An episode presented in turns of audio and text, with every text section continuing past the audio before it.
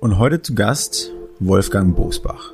Ja, Wolfgang Bosbach war bei uns zu Gast im Hauptstadt-Podcast Studio und ähm, hauptsächlich hat Frank diese Folge mit ihm gesprochen. Ich habe da ähm, als stilles Mäuschen äh, dabei gesessen und habe mir jetzt angehört, weil ich einfach ja äh, so fernab von der Politik bin, jedenfalls was meine Vergangenheit angeht und ähm, äh, Frank da so nah ist. Und die beiden haben sich einfach wirklich toll über die Politik unterhalten, über Wolfgang Bosbachs Vergangenheit und äh, wie er vom, ähm, vom Supermarktleiter ähm, in die Politik gegangen ist. Hört es euch an, ist definitiv ein richtig toller Podcast geworden. Start Werbung. Die heutige Folge wird freundlich unterstützt von Hauptstadtcafé, dem schwarzen Gold Berlins. Ähm, ja, in der heutigen Folge hat äh, der Herr Wolfgang Bosbach hat äh, hier nebenbei äh, während unseres Interviews den Kaffee gekostet äh, und am Ende des Gesprächs hat Frank ihm auch noch eine, eine Dose mit Hauptstadtkaffee Bohnen überreicht und hat sich sehr gefreut und hat anschließend gemeint, dass der Kaffee ihm sehr gut geschmeckt hat. Mir schmeckt er auch gut. Ihr wisst ja, bei uns steht nur Hauptstadtkaffee im Kaffeeregal. Äh, Von daher, wenn ihr Lust auf einen köstlichen Kaffee habt, dann solltet ihr euch auf jeden Fall Hauptstadtkaffee kaufen. Ende Werbung. Willkommen bei Hauptstadt Podcast, dem einzig wahren Podcast aus der Hauptstadt.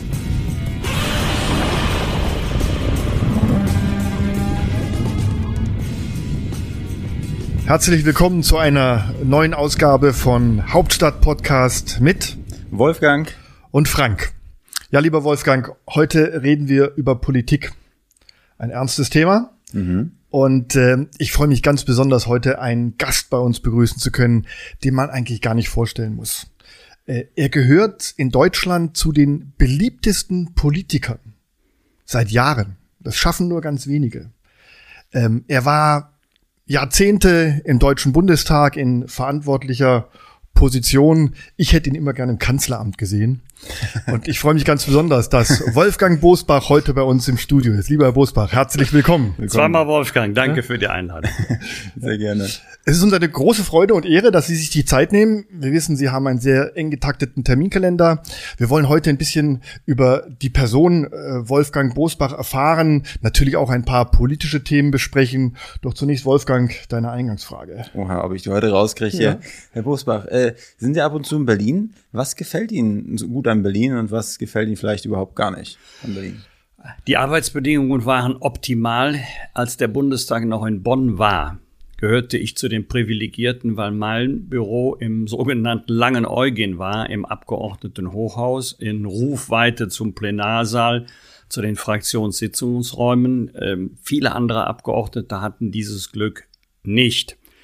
Durch den Umzug nach Berlin haben sich die Arbeitsbedingungen wirklich verbessert und für mich war auch wenn Berlin jetzt tapfer sein muss, die Hauptstadt immer nur ein Arbeitsplatz. Anders als meine Tochter. Sie hat angeblich fünf Jahre hier in Berlin studiert.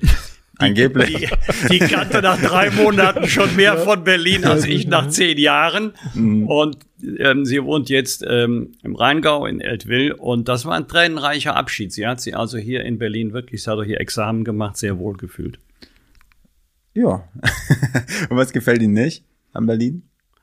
Nein, ich sage ja, ich habe äh, die also Stadt gibt, nie, wir ah. nie wirklich kennengelernt. Ich bin montags angereist. Okay, ich habe ja 17 ja. Jahre in einem Hotel gewohnt, eingeschickt und dann bin ich in mein Büro gegangen. Okay, gut. Also ich kann mich mhm. zum Beispiel erinnern, dass ich in den 17 Jahren tatsächlich es zweimal geschafft habe, in die Oper zu gehen. Einmal war ich im Kino das war meine Zeit außerhalb der beruflichen Tätigkeit mhm. hier in Berlin. Ja, verstehe. Und freitags oder samstags morgens ging es mhm. wieder nach Hause zurück. Ja.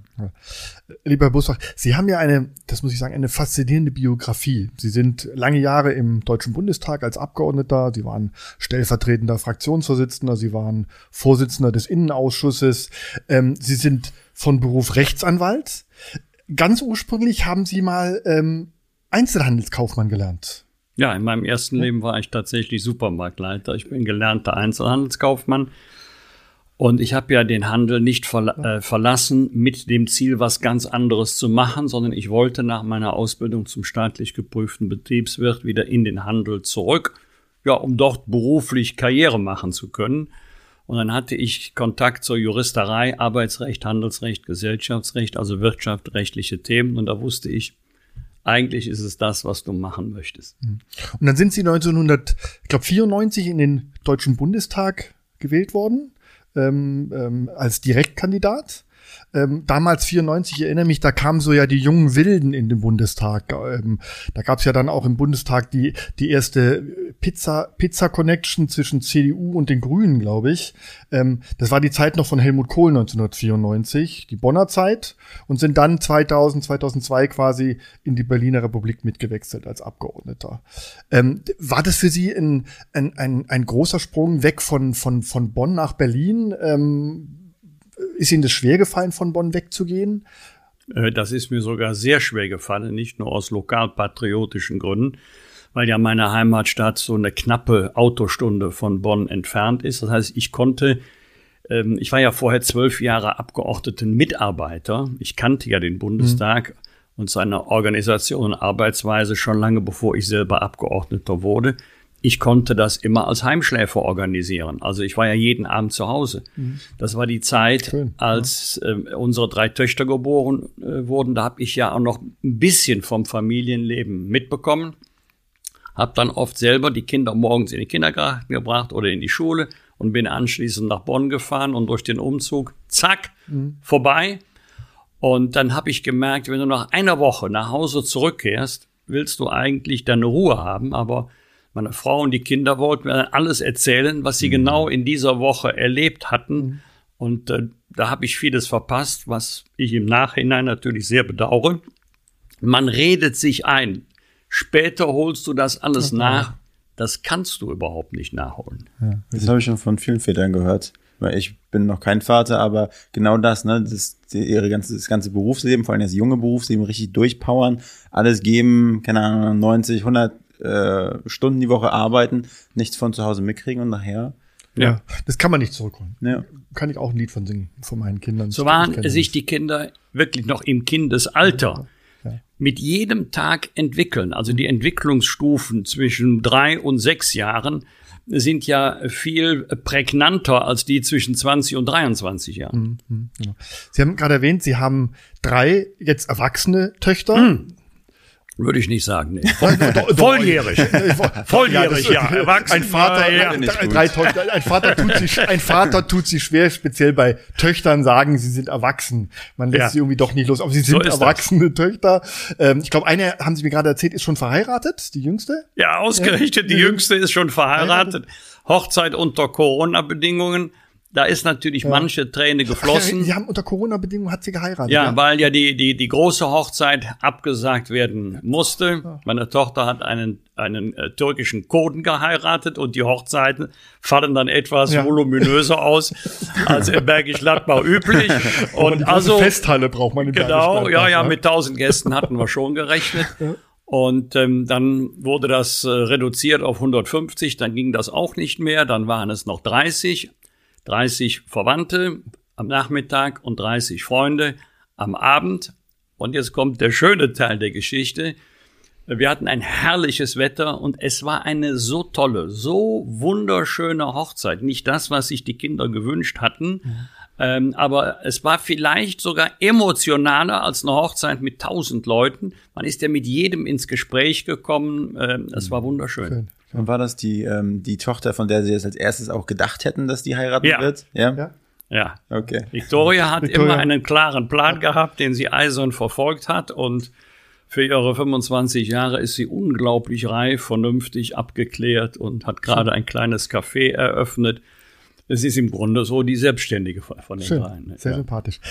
Kommen wir zu Ihrem politischen Wirken, weil das finde ich wirklich faszinierend. Sie sind äh, 1994 in den Bundestag gekommen. Sie haben ja quasi drei Kanzler miterlebt. Helmut Kohl, Gerhard Schröder und Angela Merkel. Das war so quasi Ihre. Im ihre Grunde Zeit. dreieinhalb. Dreieinhalb.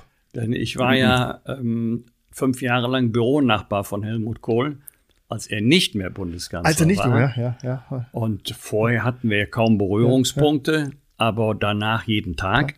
Und ich habe in dieser Zeit, also in der Ära, als äh, Gerhard Schröder Kanzler war, habe ich ihn ganz anders kennengelernt, als er oftmals in der Öffentlichkeit beschrieben wurde. Ja, ja, ja. Teilweise ja sogar verspottet wegen ja. des pfälzischen Dialektes ja. oder als Birne. Ich habe ihn ganz anders kennengelernt und neu schätzen gelernt. Ja.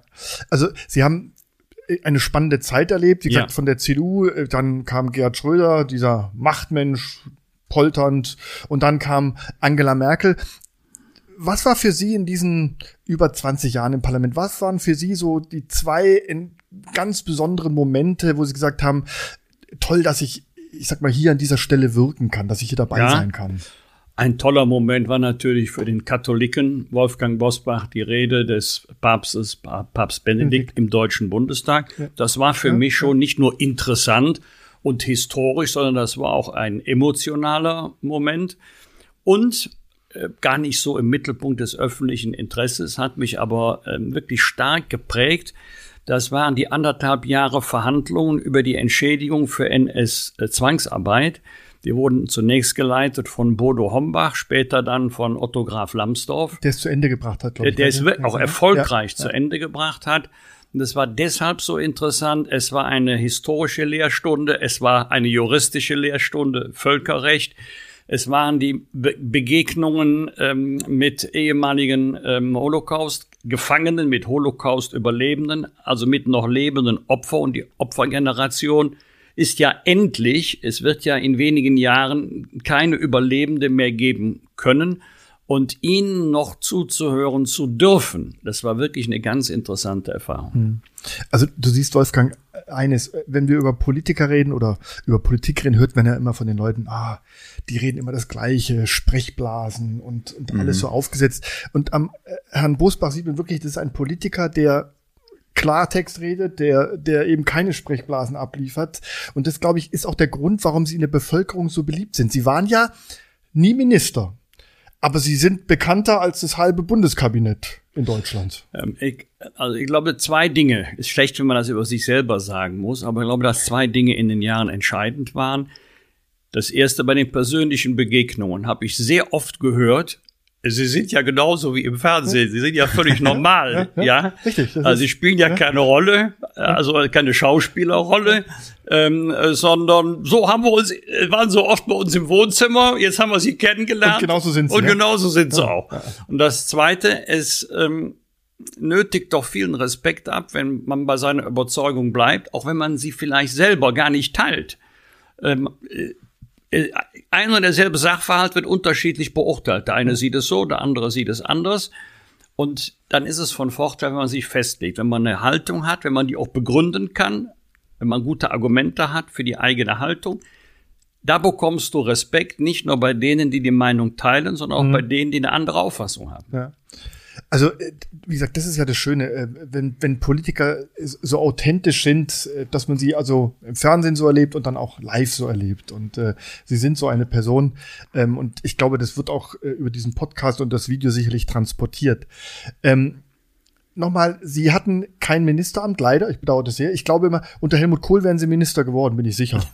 ich, Sag, heißt es bei uns in meinem Freundeskreis immer. Ich, ich weiß nicht. Jedenfalls ja. hatten wir dann nach seiner Zeit als Kanzler ein tolles persönliches Verhältnis. Er war auch bei mir zu Hause. Ja. ja. Und ähm, so. Und jetzt äh, waren Sie im Bundestag. Sie haben ja oft, und das kommt ja auch nicht häufig vor, oft auch ähm, eine ihre Meinung auch ähm, vertreten, wenn es nicht unbedingt äh, partei- und fraktionskonform war. Also ich erinnere mich zum Beispiel an die an die äh, Griechenland-Krise, die Euro-Krise. Da wurden ja Milliardenbeträge jeden Tag aufgerufen und jongliert und äh, die wurden mal so locker von heute auf morgen vom Parlament verabschiedet. Und sie waren einer der wenigen, die damals ja auch gemahnt haben und gesagt haben: Also Freunde, so geht das einfach nicht. Äh, ist sowas schwer, wenn man in so, einem, in so einer Fraktion sitzt, ja auch mit Parteifreunden und ähm, da steht dann auch die Kanzlerin, die so dickköpfig dann ihre, ihre Politik durchsetzen möchte und man vertritt eine andere Meinung. Das ist doch bestimmt nicht einfach. Das ist sogar sehr schwer, aber weniger gegenüber der Regierung, die natürlich erwartet, dass die eigene Fraktion alles absegnet, was man selber beschlossen hat. Das kann ich ja mhm. sogar verstehen. Mhm. Aber schwieriger ist es gegenüber den Kolleginnen und Kollegen. Da haben ja nicht wenige gesagt, hör mal, ich zu Hause in meinem Wahlkreis, ja. ich habe große Probleme, weil die Leute sagen, guck mal, der Boss macht, der traut sich ja, wenigstens ja, was. Man will eigentlich auch ein guter Kollege sein. Man will auch gemocht werden von den anderen, mit denen man ja zusammenarbeiten muss. Und ich habe ja im Gegensatz zu anderen dem ersten Rettungspaket zugestimmt, habe dann allerdings gesagt, das war's. Kein zweites, kein drittes, kein dauerhafter Rettungsschirm. Da hatte ja die Regierung noch gesagt, nein, kommt auch nicht. Einmal Reformen und dann kehrt Griechenland wieder an die Märkte zurück. Das heißt, ich wollte im Grunde nur bei dem bleiben, was meine Partei immer schon gesagt hatte und selbst bei der Verabschiedung des ersten Rettungspaketes wiederholt hatte. Dabei wollte ich bleiben. Mhm. Auf einmal hatte ich Probleme nicht, weil ich meine Meinung geändert hatte, sondern weil ich bei meiner Meinung geblieben war. Das war auch eine neue Erfahrung. Mhm. Ja, da sind ja auch so manche Geschichten entstanden, auch mit Roland Pofalla damals, ja, so ein paar deftige Worte gefallen. Aber äh, das hat sie natürlich auch wirklich bekannt gemacht, weil viele Menschen oder viele äh, Leute haben äh, im Grunde ja ihre Meinung geteilt. Die haben das ja genauso kritisch gesehen, gesagt haben, hey, ja, wir, sehen, wir, wir, sehen es ja heute noch im Abstand von zehn Jahren. Ja, ja. Griechenland ist gar nicht in der Lage, die Schulden zurückzuzahlen. Wie sollen sie das denn auch machen? Richtig. Also man kann einen Vergleich nehmen, der wirklich einprägsam ist. Das Bundesland Hessen hat eine größere Wirtschaftsleistung als der Staat Griechenland. Mhm. Aber Griechenland hat zehnmal mehr Schulden, Schulden. als das Land ja, Hessen. Ja, ja. Wie soll Griechenland jemals diesen Schuldenberg abtragen können? Und ein zweites, was mich jetzt auch interessiert, ist, ähm, Sie haben gerade von, von Corona schon äh, im Zuge Ihrer Hochzeit, der Hochzeit Ihrer Tochter gesprochen. Ähm, wir sind mitten in der Corona-Zeit und ähm, tagtäglich hören wir neue Zahlen ähm, vom Robert-Koch-Institut. Wir diskutieren ähm, Maßnahmen, was kann man dagegen diesem Virus alles äh, äh, entgegensetzen, diesem Virus entgegensetzen. Ähm, was mich viel mehr beschäftigt, ehrlich gesagt, ist, ich nehme diesen Virus ernst, aber sind diese wirtschaftlichen Folgen. Ich glaube, die haben wir noch gar nicht so richtig auf dem Schirm. Ich habe so das Gefühl, der Herr Altmaier, der verteilt so jeden Tag neue Milliarden. Ähm, der Finanzminister sagt auch, wir kommen mit der Bazooka. Äh, wir werden nächstes Jahr eine Netto-Neuverschuldung haben in einem Ausmaß, wie wir es, glaube ich, bisher noch nie hatten. 97 Milliarden Euro. Ähm, ja. Und äh, darüber macht sich zurzeit überhaupt keine Gedanken. Wie soll das denn weitergehen? Also ähm, wann versuchen wir auch wieder so einigermaßen zur Normalität zurückzukehren? Wie will der Staat das alles aufbringen? Wie wollen wir diese Schulden überhaupt eines Tages bezahlen? In absehbarer Zeit nicht. Mir hat noch keiner versprechen können, wann es einen Impfstoff gibt, der flächendeckend zur Verfügung steht und welche Wirkung er hat. Hat er nur die Wirkung, dass es keine schweren Verläufe gibt? Hat er die Wirkung, dass man sich dauerhaft nicht mehr anstecken kann? Muss man sich jedes Jahr impfen lassen? Ist zum jetzigen Zeitpunkt alles offen. Das entscheidende Argument ist, dass wir eine ganz unterschiedliche Wirkung auf die Wirtschaft haben. Wir haben Bereiche, die boomen. Denken Sie an Onlinehandel, denken Sie an, an die Lieferdienste. Denen geht's richtig gut. Die ja, haben ja. gewonnen in der Corona-Krise. Dann gibt's einen zweiten großen Bereich, Beispiel Lebensmitteleinzelhandel, die nicht stöhnen, nicht klagen. Mhm. Wenn ein Wirtschaftszweig nicht klagt, glauben Sie mir, dann geht's denen prima. Ja. Dann kommt ein dritter Bereich, die haben erhebliche Probleme, dass die gesamte Reisebranche, Reisebüros, ja. übrigens die Reisekunden auch. Auch, genau. Ja. ja. Welche Relevanz hat es rechtlich, wenn der Bundesgesundheitsminister jeden Tag sagt, Leute bleibt zu Hause, mhm. für diejenigen, die schon vor Monaten eine Reise ins Ausland gebucht haben?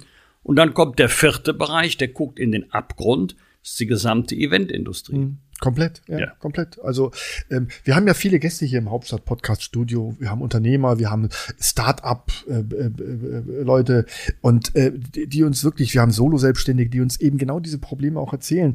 Und vor allem das Sie haben das Problem, dass Sie sagen, wir haben keine Perspektive, wir wissen überhaupt nicht, wie geht's weiter für uns. Ja, das, das, das fehlt mir in der entscheidende Politik. Kriterium ist folgendes. Wenn, wie Teile der Bundesregierung auch heute noch sagen, der Satz Frohore macht, hier realisiert sich unternehmerisches Risiko. Da muss ich sagen, das ist falsch. Unternehmerisches Risiko ist, ich mache eine Veranstaltung, kein Mensch kauft Karten. Ja, das ist ein mhm. Risiko. Wenn also keiner die Aufführung sehen will oder dem Künstler will keiner zuhören. Oder ich stelle ein Produkt her, keiner kauft es. Ja, da realisiert sich unternehmerisches Risiko. Aber wenn ich eine Veranstaltung nicht abhalten darf, dann dann geht es um Gesundheitsschutz, mhm. dann geht es um Infektionsschutz der Bevölkerung. und nicht um gesundheitliches Risiko. Es gibt mir zu viele äh, in der Politik, bei den Entscheidungsträgern, die denken oder sagen sogar, jetzt machen wir mal ein paar Monate äh, Ruhe, halten wir die Füße still, machen das Licht aus und dann geht's irgendwann im Frühjahr wieder weiter. Ja, viele werden im Frühjahr gar nicht mehr da sein, weil sie es wirtschaftlich nicht überleben können. Aber ist da nicht dringend Handlungsbedarf? Also ich, ich habe wirklich Bauchschmerzen. Ich habe weniger Angst vor dem Virus. Wie gesagt, ich nehme den ernst. Ich bin ähm, 54, da muss man auch ein bisschen auf seine Gesundheit achten. Ich nehme den Virus ernst. Aber ähm, ich, ich habe wirkliche Angst schon langsam davor, wie es für uns alle wirtschaftlich weitergeht und äh, warum die Politik nicht versucht, auch den Menschen ein bisschen die Angst zu nehmen. Wir schüren ja ständig diese Angst. Ich glaube, wir werden doch mit diesem Virus ein Leben lang jetzt leben müssen. Dieser Virus ist da. Und der wird ja nicht mehr verschwinden. Der Coronaviren ja. gab und gab, gibt es ja, ja, immer. Und die wird es weitergehen. Aber jetzt in der Pandemie auch mit sehr vielen schweren Verläufen, mit hohen Todeszahlen, Gott sei Dank nicht so sehr bei uns in Deutschland. Aber wenn Sie jetzt mal nach Argentinien gucken, eine einzige Tragödie, Großbritannien, Brasilien, USA, mhm. Da werden Sie nur schwer historische Parallelen finden. Die, ein, die, die einzige historische Parallele, die wir ja zu Beginn immer herangezogen hatten, war die spanische Grippe vor 100 Jahren. Ja, ja, ja. Also ist natürlich ein, ein, ein, ein aktuelles Thema.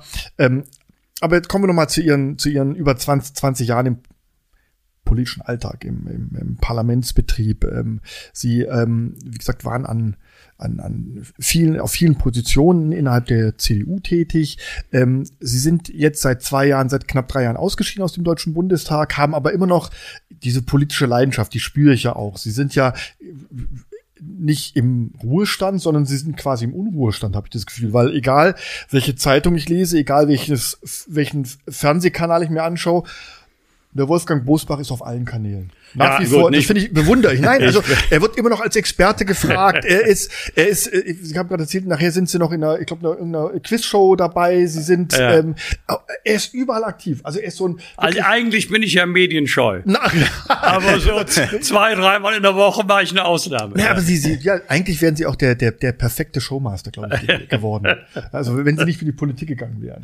Ja. Das, also Frank hat mir im Vorfeld viel von ihnen erzählt und äh, ich habe auch ein bisschen gemacht. Also ich äh, Recherche gemacht hat. Ich finde auch, sie kommen sehr, sehr gut vor der Kamera rüber. Ja, vielleicht, weil ich gerade ausspreche, ja. wo so keinen Slalomlauf mache. Und ich kann, glaube ich, ganz gut Politik erklären. Oder warum ich welche Und verständlich habe, erklären. Mit verständlich. Ja, und sogar, und sogar verständlich für mich. Ja. Weil ich habe in meinem Leben wenig Berührungspunkte mit Politik gehabt. Ich bin gelernter Fleischer und durch Frank äh, werde ich jetzt sozusagen in den politischen Kreis hier reingeschoben. Finde ich sehr, sehr interessant. Aber sie, hat man, sie hat, man haben einen anderen Blickwinkel auf die ja. Politik und das ist nicht schlecht.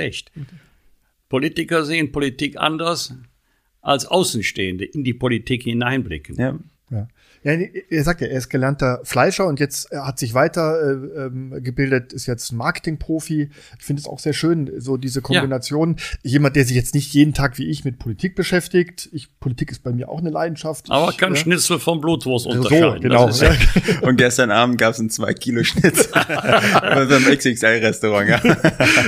Werden Ihnen die Damen nachlaufen. Wenn die wissen, ich habe zu Hause einen in der Küche, der es kann. Genau. So, jetzt sind Sie zurück im ja. Bergisch Gladbach. Aus Bergisch Gladbach kommt, wer kommt, wer sagt Bergisch Gladbach? Heidi, Heidi Klum. Klum. Heidi, deswegen, ja, ich denke, Bergisch Gladbach, klar, Heidi Klum kommt das. Kennen Sie die auch? Ja, klar, kenne ich die, ja. ja. Von klein auf wahrscheinlich, oder? Äh, ja und nein. Ich habe sie tatsächlich in dem Jahr persönlich kennengelernt, mhm. als sie den Wettbewerb bei Thomas Gottschalk gewonnen, gewonnen hat, weil in diesem Jahr, das muss ungefähr 30 Jahre her sein, bestimmt, ja. in diesem Jahr war ihre Mutter Jungfrau im Dreigestirn von Bergisch Gladbach. Anders als in Köln haben wir eine weibliche Jungfrau. In Jungfrau Köln. im Dreigestirn Karneval? Oder? Ja, Jungfrau im Dreigestirn Karneval war die Mutter. Und da war Heidi des Öfteren dabei. Da hat sie auch ihr Abitur mhm. gemacht an der integrierten Gesamtschule in Paffrath. Ja. Stichwort Karneval äh, bringst mich drauf. Äh, das wird ja nächstes Jahr, die Karnevalsaison hat ja. Wir haben alles abgesagt. Alles abgesagt. Ja. Es wird also kein Karneval. Mal mehr Pech als wir haben, kann man ja überhaupt nicht Vielleicht, haben. Der letzte Karnevalszug wurde abgesagt wegen Sturm. Sturm, genau, ja. Dann sollte er nachgeholt werden, dann wurde er abgesagt wegen Corona. Jetzt haben wir noch so viel Wurfmaterial übrig, das können wir ja auch nicht zehn Jahre aufbewahren. Das müssen wir jetzt irgendwie anders unter die Leute bringen. Aber der nächste Zug findet auch nicht statt. Findet auch nicht statt. Das heißt, äh, die, die ganze, auch das, das sind, hat ja auch enorme wirtschaftliche Folgen. Das ist ja. Das spielt äh, im Rheinland eine überragende Rolle. Es sind ja. ja. Tausende, die vom Karneval leben. Mhm. Ganz, ganzjährig. Und denken Sie mal an die ganzen Kostümschneider, ja. äh, Händler und so weiter. Und äh, wir versuchen uns jetzt zu einigen mit den Künstlern, die ja auch mit dem Rücken zur Wand stehen. Und wir sehen die, die auf der Bühne stehen ja. und denken nicht an die Roadies, an den Bühnenbau, ja. an Licht, an Technik, Technik, was alles da dran hängt. Aber ich meine, kann man versuchen, da einen gewissen Teil irgendwie zu kompensieren, wenn ich jetzt sehe, dass sich Leute ja in Anfang der Corona-Zeit in irgendwelche Online-Übertragungen so geklammert haben. Ich meine, das ist ja bei so einem Karneval, der ja vom persönlichen Kontakt und Emotionen lebt, ne? Aber ich sag mal, ja, gibt's da irgendwie Plan, mh, hm, der Haltegriff. Online, ja. Online-Karneval habe ich. ja, also im Fernsehen kann ich es mir nur halb vorstellen. Ja, die Prunksitzungen vielleicht, oder? Ja, aber die leben doch auch von ja. der Atmosphäre im Saal. Und, ja. und bitte jetzt keine Büttenreden ja. mit Lachen, was eingespielt. so ein, eingespielt genau. wird, wie bei den Fernseh-Sitcoms. ja, also, ja, also da kann ich es mir noch halb vorstellen mit Bands. Im, der Mainzer Karneval lebt ja überwiegend von der Sprache, der Kölner Karneval haben tolle Büttenredner wie ja. Guido Kanz, aber ja. der Karneval lebt nun mal von der Musik. Wir haben ja grandiose Bands. Das kann ich mir alles noch vorstellen, aber ähm, online mhm. oder Videoübertragung ins Wohnzimmer, haben das völlig richtig gesagt. Der Karneval lebt von der Emotion, von der Nähe, vom Schunkeln, vom Bützen, mhm. vom Anfassen. Mhm. Also, ja, das ist natürlich alles ja, also mit Mundschutz ja. und 1,50 Meter Abstand ja. gehe ich auf keine Sitzung. Ja, ja aber es ist wirklich schlimm, ehrlich gesagt. Also Karneval jetzt gerade München, Oktoberfest. Ja, ja. Wäre ja gerade mittendrin. Was glaubst du, was heute in München los wäre? Es sind wirklich ja katastrophale Folgen für, für diese Region. Ja, wenn, wenn solche Veranstaltungen dann äh, äh wegfallen und wegbrechen. Also ähm, ja, aber auch für die Menschen, die ja irgendwie auch schon süchtig danach sind. Ne? Nee, also ich verstehe, ja ich muss sagen, wirklich, ich war vor ein paar Wochen auf dieser Demonstration, hier bin ich vorbeigelaufen, hier in Berlin gegen da war Corona. Ich auch. Und 9. Ich sagen, September. Und äh, ich muss sagen, ich, ich fand es ein bisschen ungerecht, wie das dargestellt worden ist. Natürlich waren da. Ach, die haben, äh, Sie meinen eine andere. Sie meinen nicht die ich mein, der Eventindustrie. Ne, genau, ich meine die gegen Corona, ja. wo so 40.000, 50.000 Menschen auf der Straße waren. Ja. Da waren natürlich wie bei jeder Demonstration so ein paar Idioten von der AfD und Entschuldigung, wenn ich so deutlich bin und ein paar rechtsradikale Spinner, die mit ihren Reichskriegsflaggen aufgetreten sind, versprengt. Aber wenn man dann so eine ganze Demonstration in so eine Ecke stellt als Spinner und rechtsradikal, finde ich das nicht fair, weil da waren Leute wie du und ich, ich habe mit denen gesprochen, die wirklich nackte Existenzangst ja. haben, Menschen. Und das muss man. Es ist nicht nur nicht ja, fair, ja. es ist dumm. Ja.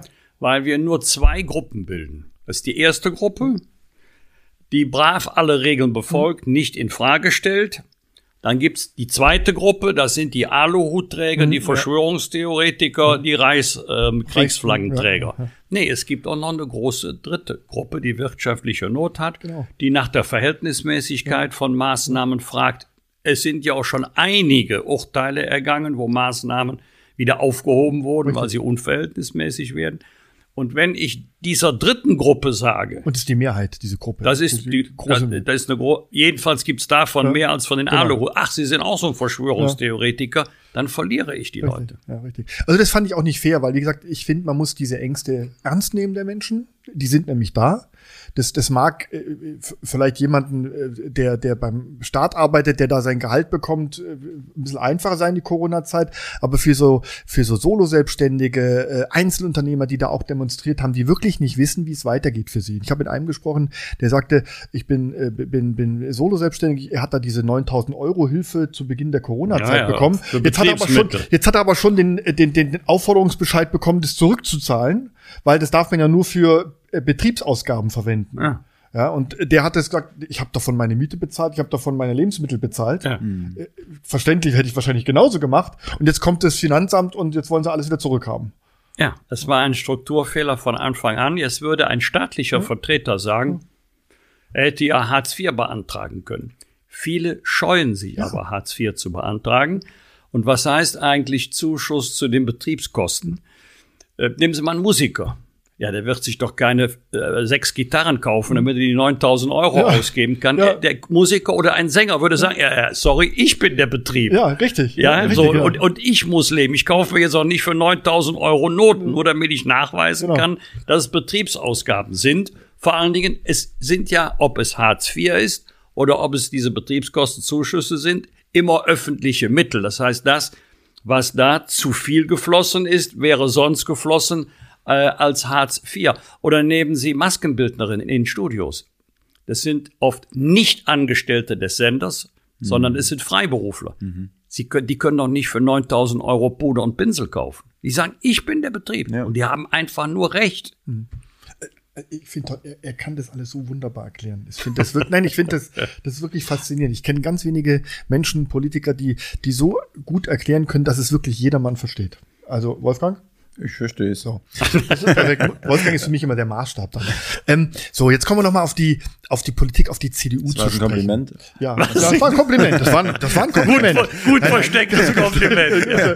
Ich suche Wenn Wolfgang das versteht, verstehen es alle anderen auch. Oh. Wie Corona Boti da. Ja. Der Blub. Der Blub. Ähm, kommen wir noch mal auf die CDU und auf die Politik zu sprechen. Wir äh, kommen ja nächstes Jahr in ein Wahljahr, in ein ganz besonderes Wahljahr. Erstmals tritt quasi zu einer Bundestagswahl ja. kein amtierender Kanzler dann mehr an. Ich bin gespannt. Mich würde Ihre Einschätzung. Also erstens, wer wird Kanzlerkandidat bei der, C bei SPD? Wissen wir es jetzt? Olaf Scholz? Ich weiß nicht, ob Sie ihn etwas zu früh nominiert haben. Ich glaube, die werden den jetzt ein Jahr zerpflücken, den Armen. Ah, die wollten ihre Ruhe haben. Ja, an der ja aber ein Jahr vorher ins Rennen gehen, da kann man schon ziemlich zerpflückt dann äh, in die Wahl kommen erst. Ähm, äh, ja, ich also, hätte es nicht gemacht, ja. aber ich mache mir genug Sorgen um die so, CDU. Ich jetzt kommt die CDU. Wer wird, wer wird bei der CDU Parteivorsitzender? Ja. Wer wird Kanzlerkandidat? Und vorweg die Frage, finden Sie es richtig, dass Angela Merkel jetzt nach 16 Jahren äh, praktisch ähm, äh, aus dem Ring geht und sagt, so, das war's jetzt, ich höre auf? Eines Tages wird man vielleicht denken, das war noch eine Wahlperiode zu früh. Aber wenn sie selber sagt, das ist meine letzte Wahlperiode, jetzt endet ja nicht das Leben, es endet die Kanzlerschaft. Jetzt beginnt ein neuer Lebensabschnitt. Ja, dann muss man auch loslassen. Kann mich noch gut an die letzte Wahlperiode Helmut Kohl mhm, erinnern. Ich auch. Wo es ja. nicht wenige gab, die gesagt haben, danke Helmut, 16 Jahre, jetzt ist aber auch gut. Und dann kam der Wechsel auf Gerhard Schröder. Bei allen Verdiensten, äh, die Helmut Kohl sich zweifellos erworben hat. Wenn ich Delegierter wäre, würde ich mein Kreuz bei Friedrich Merz machen. Mhm. Er ist eher der Favorit der Basis, aber der CDU-Bundesparteitag repräsentiert nicht die Basis der Partei, sondern er repräsentiert Mandats- und Funktionsträger. Mhm. Da dürfte eher Armin Laschet der Favorit sein. Das wäre keine Entscheidung über die Kanzlerkandidatur, aber eine Vorentscheidung. Wir werden uns ja mit der CSU einigen müssen. Das wird übrigens auch noch dauern. Vor Februar, März wird da nichts passieren. Ich glaube nicht, dass es Markus Söder werden wird. Wenn er es werden wollte, würde er es auch. Wenn er wollte. Aber, wenn, wenn er wollte. wollte. Aber die CSU wird es nicht wollen, denn für die CSU spielt die Landtagswahl in Bayern eine größere Rolle als die Bundestagswahl. Ich persönlich glaube auch nicht. Äh, Markus Söder, der fühlt sich so wohl als Ministerpräsident, das sollte er immer werden. Sieht also man ihm auch an. Ja. Macht, einen und, guten, äh, macht einen guten Job. Und der macht einen super Job, der macht einen super Job und äh, der hat wirklich die CSU ja wirklich aus so einem Tal auch rausgeführt. Der, hat man gar nicht geglaubt. Ja. Ähm, und der wäre ja mit dem Klammerbeutel gepudert, wenn er sagt, ich will jetzt Kanzler werden. Also ich halte ihn wirklich für so intelligent, dass er sagt, nö, ich bin König von Bayern, da bin ich bedient mit. Also da würde ich auch mein Haus drauf wetten oder was ich habe, dass der nicht Kanzlerkandidat wird. Ich bin wirklich gespannt bei der CDU. Ich, ich kenne den Friedrich Merz ja auch noch aus, aus äh, in früheren Zeiten. Er ist halt für viele in der Republik auch nicht mehr bekannt. Er war halt zu lange draußen aus dem Geschäft. Das ist so ein bisschen sein Problem. Und ähm, ich frage mich immer, repräsentiert er jetzt dieses, diese, diese, diese neue Zeit auch? Oder ist er, ist er ein bisschen aus der, manchmal wirkt er so ein bisschen für mich aus der Zeit gefallen, so ein bisschen. Aber er ist ein wirtschaftskompetenter Mann, keine Frage. Ja, also ich bin in der Frage befangen, weil ich ja lange Jahre mit ihm jeden Tag zusammengearbeitet ja, habe. Genau, Sie waren ja einer seiner Stellvertreter, Richtig, genau, für ja. den Bereich Innen und Recht. Das war die Zeit Parteispendenaffäre. Oh, Wolfgang Schäuble muss zurücktreten. Friedrich Merz und ähm, wird als neuer Fraktionsvorsitzender gewählt. Ich wurde Nachfolger von Jürgen Rüttgers mhm. und ich habe in der Zusammenarbeit mit Friedrich Merz nur die allerbesten Erfahrungen gemacht. Und er ist klug, ein sehr guter Analytiker, weiß noch nicht einmal, ob er sich selber als konservativ bezeichnen würden, aber er ist sicherlich ein wirtschaftsliberaler, glänzender ja. Debattenredner. Also ähm, ich habe ja mit niemandem, zum Beispiel mit Armin Laschet, nie so eng zusammengearbeitet wie mit, wie mit Friedrich Merz. Ich kenne die Argumente, die Sie gerade mhm. vorgetragen haben. Da, da sind Sie auch nicht der Einzige, der das so sieht. Aber ich kenne ihn anders. Mhm. Ja gut, Sie sind natürlich tiefer drin. Sie ja. kennen ihn persönlich. Und äh, ich, ich glaube auch, er ist ein hochkompetenter Mann. Ich finde auch, er ist ein toller Redner. Ja, und er kann kurze Sätze. Er, kann, das genau, sollte man richtig, genau. nicht Er kann, äh, er kann kurze Sätze. ist, das, ist das so rar, ja? Ja, ja. ja, ja klar. Das hätte er vielleicht mal auf dem Parteitag damals, als er schon mal kandidiert hat als Parteivorsitzender. In Hamburg. In, in T-Shirt, ich kann kurze Sätze. Äh, ne, beachten sollen, dann wäre, dann wäre nämlich, dann wäre er schon Parteivorsitzender wahrscheinlich. Nein, also, also wenn Sie zum Beispiel eine Pressekonferenz sehen mit Armin Laschet und mit Markus Söder. Inhaltlich ist das ja gar nicht so unterschiedlich, aber der Markus Söder hat gute Sprachbilder, der hat kurze Sätze, das behalten Sie sich was Armin Laschet sagt, ist alles grundvernünftig, ja. aber wenn Sie ausschalten ja. und sagen, welchen Satz haben Sie behalten, dann wird es schwierig. Ja. Der, hat, der hat zu viele Kommas immer. Das sage ich auch immer. Macht kurze Sätze, auch wenn du einen Text schreibst, kurze Sätze, das bringen sich die Leute ein. Ja. Aber diese Schachtelsätze mit 15 Kommas und Nebensätzen geht alles verloren nachher. Wie, wie, wie, wie, also für mich jetzt, ne, mal so eine Frage von außen, wie läuft es? Schreiben die Texte andere für, für, für die Politiker oder wie, wie läuft das? Also äh, Material wird zusammengestellt von ja. Mitarbeitern. Zahlen, Daten, Fakten, das wird zusammengestellt. Dann haben manche Referenten auch immer, jedenfalls zu Beginn bei mir, Reden entworfen. Das haben sie mhm. schnell eingestellt, weil sie gemerkt haben, der Chef hält sich sowieso nicht daran. Ja, das ist frustrierend. Ich war ja auch mal Referent, ja. Redenschreiber. Das ist sehr frustrierend, wenn dann der Chef gibt dir den Auftrag, schreib mir ja. eine Rede. Und du arbeitest dich da ein und du recherchierst und schreibst eine tolle Rede, bist ganz begeistert. Und dann hält dein Chef die Rede einfach nicht, weil er seine eigenen Wortbilder ja. und seine eigenen Sprachen. Oder die, die, die Stenografen ja. im Bundestag kamen dann ja. und sagten, Herr Vosper, können wir Ihre Rede haben? Mhm. Und dann haben sie gesagt, die können Sie gerne haben, aber es hat nichts mit der Rede zu tun, die ich gerade gehalten habe. Ja. Und zwar gar nicht jetzt, um die Referenten zu verärgern, sondern wenn du der erste Redner bist, ist das kein Problem. Aber wenn du der dritte, vierte Redner bist, kann es ja sein, dass vieles schon ja. gesagt worden ist, nur noch nicht von jedem. Und dann kommst du irgendwann mit deinen Zetteln durcheinander und dann legst du die Zettel besser gleich beiseite, mhm. machst dir fünf oder sechs Stichworte und das entscheidende Prüfungsfrage für jeden Redner, auf was kommt es an? Wenn Sie, wenn Sie einem Redner lang genug zuhören, wird er irgendwann sagen, und besonders wichtig ist, dann würde ich ihm am liebsten zurufen, warum hast du denn damit nicht angefangen? Mhm. Mit dem, was besonders wichtig ist, ja. Und das zeichnet dann auch die äh, Politiker untereinander aus. Du merkst es sehr genau, wer wirklich ein guter Redner ist, der nämlich merkt, das ist schon alles gesagt, ich muss meine Rede umstellen. Oder einer, der sich dann wirklich stur an sein Manuskript hält und dann seine Rede dann runterliest und jeder sagt, hey, das ist schon tausendmal gesagt. Das ist auch das, was, was mich so am, am, am also ähm, wie sagt man, begeistert oder beeindruckt, dieses freie Reden, wenn es dann freies Reden ist. Bei manchen, wie gesagt, abgelesen oder, können, aber manchen, die können wenige. einfach können wirklich wie aus einer Pistole geschossen, rhetorisch richtig, richtig einen raushauen. Das finde ich echt genau. beeindruckend. Genau.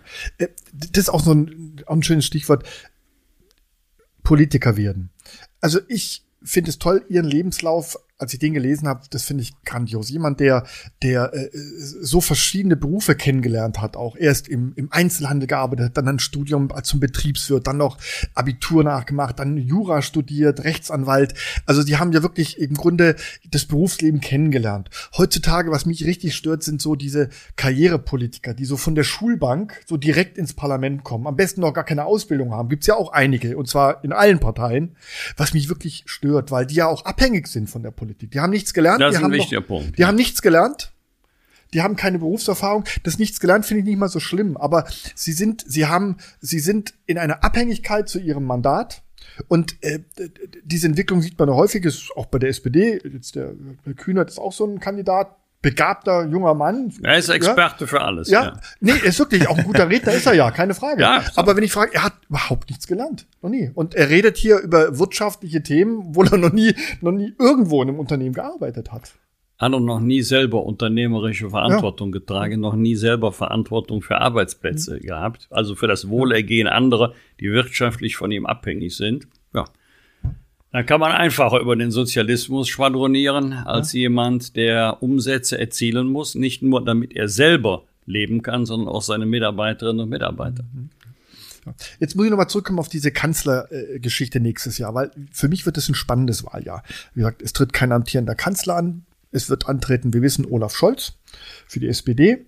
Äh, bei der CDU wird es im Dezember, Januar wahrscheinlich entschieden werden, dann ähm, ja, im März, ja. ja äh, entschieden werden. Äh, dann kommen noch die Grünen, die extrem stark sind. Bin ich sehr gespannt. Also äh, die, die beiden, dieses Dream Team, äh, äh, Baerbock und Habeck ist ja schon ähm, Medien. Ja wirksam, treten toll auf, sympathisch, die Grünen bei 20 Prozent, das ist schon eine Nummer. Ähm, das wird ja wirklich spannend, wer dann, wer da das Rennen macht im nächsten Jahr. Also ähm, so wie früher, früher gab es zwei große Blöcke, SPD und CDU, ja. Der, man muss sich mal vorstellen, der Helmut Kohl, der hat noch Wahlergebnisse von fast 50 Prozent geholt, gell? 48,8 Prozent. Da ist die CDU jetzt meilenweit von entfernt. Ähm, wie wird das nächstes Jahr ausgehen? Ähm, es ist ja auch gar nicht auszuschließen, dass die Grünen stärkste Kraft werden. Man muss sagen, als Helmut Kohl diese äh, fast 49 Prozent geholt hat, gab es auch weniger politische Konkurrenz. Ja, das stimmt, da gab es ja. keine Linkspartei, da Ja, gab es keine Grünen, ja. da gab es keine AfD. Wir haben ja heute eine aufgesplitterte äh, Parteienlandschaft. Äh, Es wird spannend, wer zweitstärkste Kraft wird. Meiner Einschätzung nach eher die Grünen als die SPD. Wir haben auch nicht mehr diese kommunizierenden Röhren. Früher war es ja so, Sonntagabend 18 Uhr. Wenn der schwarze Balken größer wurde, wurde der rote kleiner Ja. oder umgekehrt. Wir haben es jetzt bei der Kommunalwahl Nordrhein-Westfalen erlebt, auch in meiner Heimatstadt. Die SPD hat dramatisch verloren. Wir haben davon überhaupt nicht profitiert. Die Grünen haben davon profitiert. Da findet ein- eine Verschiebung im Parteiengefüge statt. Und am Ende wird es wieder um die Frage gehen, große Koalition oder Schwarz-Grün. Ob man nochmal den Versuch macht, Jamaika zu reanimieren, weiß ich nicht. Ich bin der festen Überzeugung, er wird es nie zugeben. Ich bin aber der festen Überzeugung, Christian Lindner hat es schon bereut, dass er ausgestiegen ist. Ja, das glaube ich auch, aufgrund auch der derzeitigen Umfragewerte und weil er natürlich immer mit, mit diesem Thema konfrontiert wird. Das hängt ihm ja am Schuh sein Leben lang. Ähm, aus damaliger Sicht kann ich es ein bisschen verstehen, dass er damals gesagt hat, nee, also da muss ich zu viel preisgeben, FDP-Politik. Das fand ich sehr authentisch und sehr ehrlich, ehrlich gesagt. Da ging es ihm nicht um Ministerposten und schöne Dienstlimousine, sondern er hat gesagt, nee, ich kann hier meine FDP-Ziele nicht umsetzen und dann Das mache ich am Ende, aber nicht zwischendrin. ja, sie, da, sind sie, da sind sie natürlich erfahrener in dem Das Ganzen. mache ich am Ende. ja, ja. Am Ende einer, Ko- ich habe ja genug Koalitionsverhandlungen miterlebt, am Ende muss ich Bilanz ziehen. Trägt es oder trägt es nicht? Okay.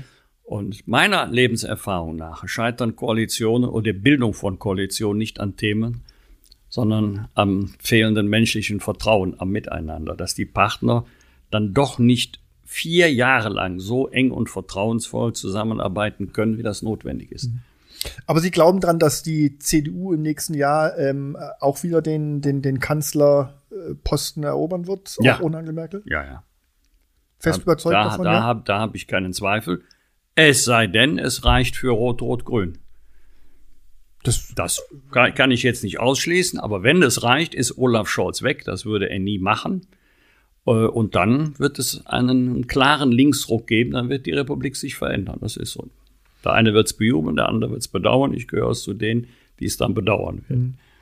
Also ich bin da, ich, ich äh, habe natürlich meinen Wunsch, aber ich bin da noch sehr zielgespannt, weil ich sehe die Grünen immer noch in einer ganz entscheidenden Funktion und ich weiß nicht, wenn Angela Merkel jetzt aufhört, wie sich das dann auch auf die Umfrageergebnisse ähm, Ja. auswirken, auswirkt. Das unterschätzen ähm, ja, viele. das, es gibt ähm, ja nicht nur ähm, viele, die Angela Merkel kritisieren, es gibt auch viele, die die CDU wählen wegen Angela Merkel. Das darf man nicht unterschätzen. Ja, und, und was ich mal toll finde, die Angela Merkel, die äh, jetzt wirklich jahrelang im Grunde unglaublich viel, also die SPD hat unheimlich viel erreicht in dieser Koalition und hat viel Politik und viele Themen umgesetzt. Ähm, alles SPD-Themen, aber komischerweise haben die es nie gemerkt bei den Wahlen, sondern äh, die Ergebnisse sind immer Frau Merkel zugeflossen. Das finde ich so Du faszinierend, hast, ja, du gesagt. hast ähm, zwei Probleme, denen kannst du als kleinerer Partner nicht ausweichen. Das, was gut läuft, hilft im Zweifel der Kanzlerin, dem Kanzler. Das, was nicht gut läuft, kannst du aber nicht vehement kritisieren, weil du ja selber mit dabei bist. Das Ja, ist aber- immer aber eine ist nicht- unglückliche Ja. Konstellation. Aber ist es nicht ungerecht? Also, äh, auch als Beispiel. Angela Merkel wird immer so als die überlegene Physikerin, die nachdenkt, die erstmal vom Ende her denkt. Ja, ja. Bei Helmut Kohl hieß es aussitzen. Ja, ja, es ist völlig richtig ja, beschrieben. Ja, ist doch, ist doch ungerecht, ehrlich gesagt. Äh, ja. Und wenn- schmeißt, es schmeißt eine Frau Ja, einen Mann raus, dann ist es Führungsstärke, Richtig, ja. schmei äh, schmeißt Christian Lindner vor Ist dann Teutoburg, Chauvi, ja. ist Machotum. Ja, Machotum und so. Oder Also- es gibt also, also wird ja auch äh, wirklich viel Papier unnütz beschrieben. Äh, Gespräch, er trinkt seinen Kaffee schwarz, muss ein harter Hund sein. Also, wenn, wenn ich sowas lese, kriege ich schon die Krise. Ja. In der bunten oder was? ja, ja, ja ist egal wo, ja. Also diese Psychoanalyse, ja. Ja, ne, das finde ich einfach ungerecht. Und, und Angela Merkel, äh, die, die nun wirklich, ich sag mal, das beste Beispiel war, ähm, als, als der Beschluss kam für die, für die, für die, äh, für die Ehe, homosexuellen Ehe im Bund, Deutschen Bundestag, ähm, äh, das wurde ihr gut geschrieben, dabei hat sie dagegen gestimmt. Sie hat fleißig dagegen Ja, gestimmt. Aber im, die selbst in, im Time Magazine, in- Amerika, im Time, die wurde Ja. ge ge gefeiert im Time Magazine als die Frau, die die Homo-Ehe in Deutschland durchgesetzt hat.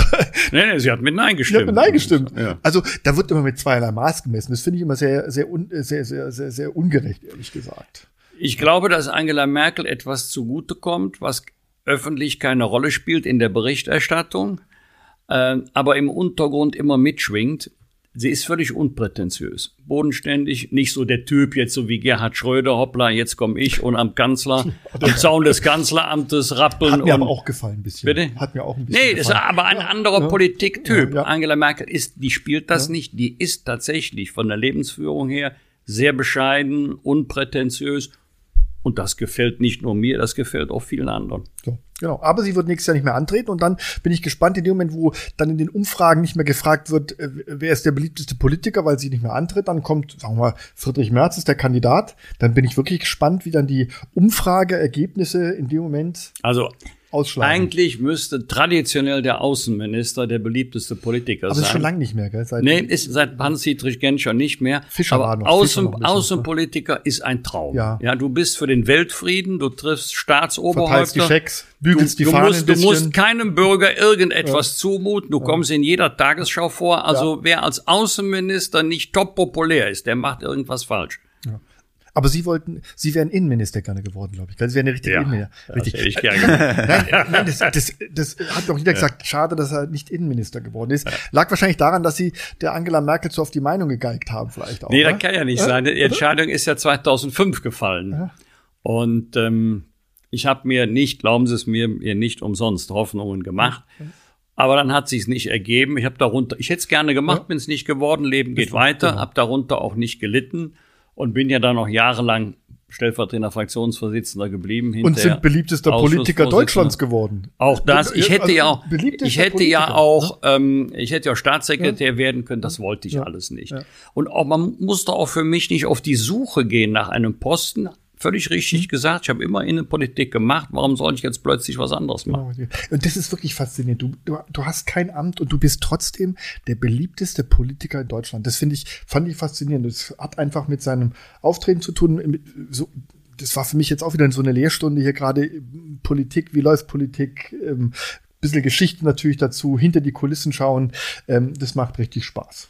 Ich merke dir das an. Du, ne, Ich könnte mit ihm ja, stundenlang, du, ich ja, könnte ich stundenlang mit Wolfgang Bosbach. Normalerweise muss ich ein bisschen Wasser trinken, weil, weil ich so viel quatsch, aber heute höre ich, Wir haben zu. wir haben gerade im Auto geschmunzelt. Ich habe Ihnen ein Foto gezeigt von vor 15 Jahren. Wir haben schon mal zusammen eine politische äh, Diskussionsrunde mit jungen Leuten gemacht. Damals, er hat sich überhaupt nicht verändert. Die Haare ein bisschen grauer.